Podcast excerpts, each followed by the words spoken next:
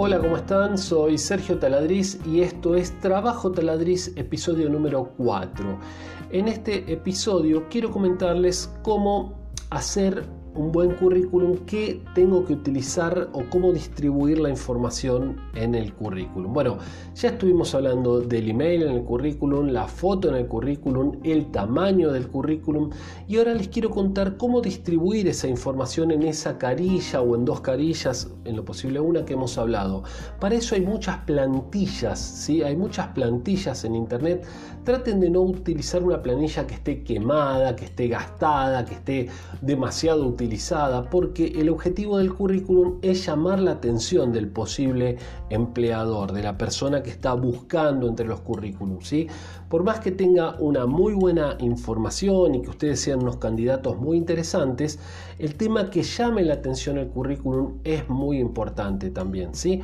Entonces, para eso les recomiendo el uso de alguna plantilla. Word, por ejemplo, tiene plantillas para, esto. También, por ejemplo, si usan Gmail, eh, la aplicación de Drive, la aplicación de Google Docs, tiene currículums.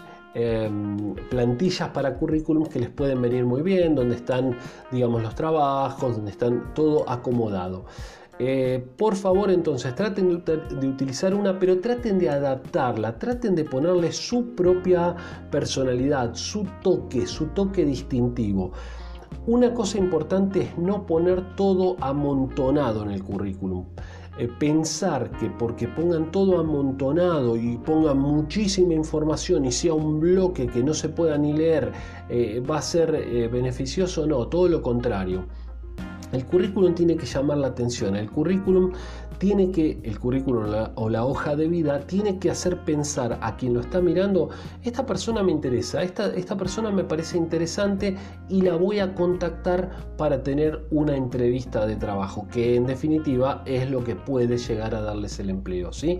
Así que utilicen una plantilla o básense en una plantilla, mírenla y adáptenla a como a ustedes les gusta. ¿sí?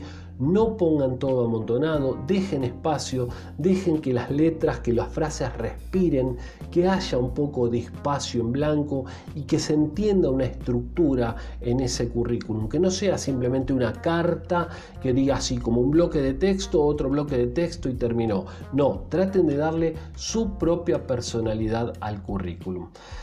Bueno, espero que este consejo les sirva, les haya gustado. Recuerden seguirnos en, en o institutotaladriz.com.ar. Les mando un saludo y que estén muy bien.